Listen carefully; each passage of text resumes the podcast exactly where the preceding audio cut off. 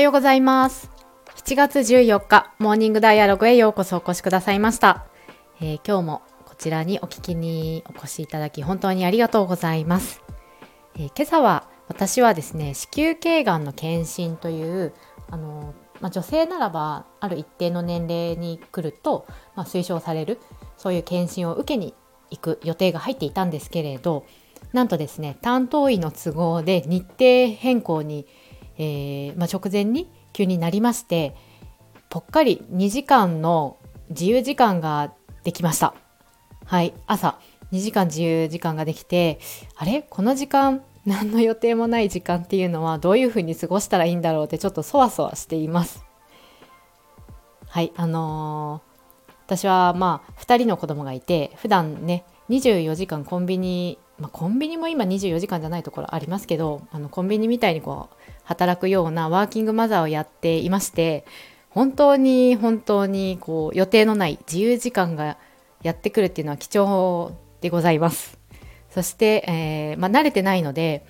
うっかりとね、えー、その時間に何をすればよいのか分からなくなってしまうっていうことがあります。今まさにそんな感じです。仕事をしようかなとかせっかくだから家の押し入れの片付けでもしようかなとか結構いつもの延長で、えー、この空いた時間を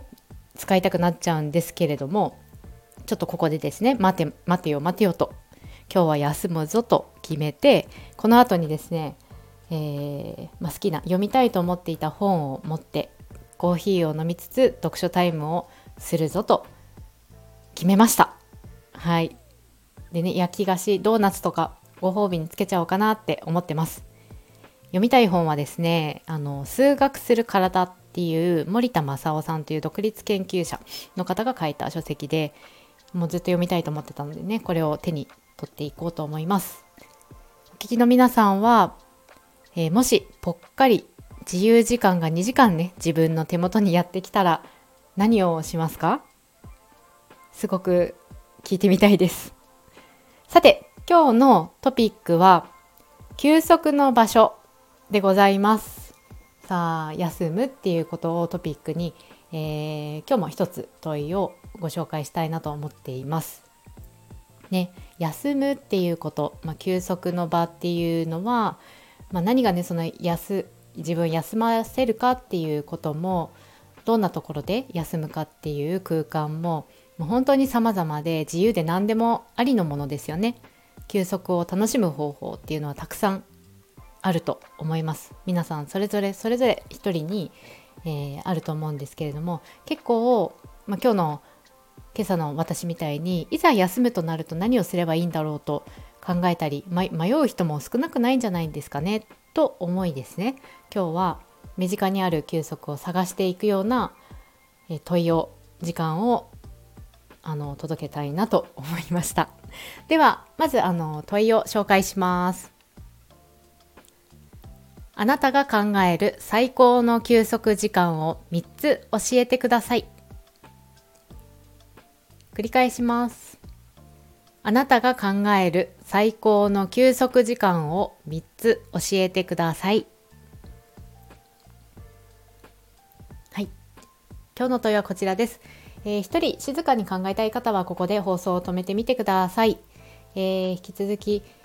まあ、あのもうちょっと私のおしゃべりを続けていきたいなと思っています。最高の休息時間をね3つ教えてくださいということでそこであこんなのが自分にとっては最高の休む場とか休む時間休みだなと思ったものそこからのなんかえーとまあ、それをそのまま実行するのももちろんね休息につながっていいと思いますしその見つかったアイディアの部分的なところを取り入れていく。要素を取り入れていく。本当は1日休みたいけどそれ30分なんか同じようにやってみるとかね。そんなあの取り入れ方を見つけたらやってみてもらえたらなと思っています。さてさてえー、っと、まあ、最高の休息時間を考えていくにあたってですね、うん、もう一つなんか皆さんと考えていきたいなと思っているのがあの皆さんくつろぎや休息休むという場所に何を求めていますかっていうのをちょっと一緒に考えていきたいなと思っています。ね、自分自身がくつろぐなとかこれが急速に自分の息抜きになるっていうのはね人それぞれ本当に違うと思うんですけれど何ですかねそれって。ねなんかそこからも最高の休息時間ってねこれかもしれないって出てくる気もしました。私はですね結構あの休みの日には、えっと、体を動かして、まあ、デトックスをするというか気持ちがいい汗を流すとかね、えー、体が楽になるってことを結構求めているんですよ。なんで私が考える最高の休息時間っていうのはあのジョギング1時間ぐらいのあそんな走れないかも今は20分ぐらいのジョギングの後に銭湯に行くとかね温泉温泉に浸かって、えー、その後になんか美味しい飲み物をグイッと飲むみたいな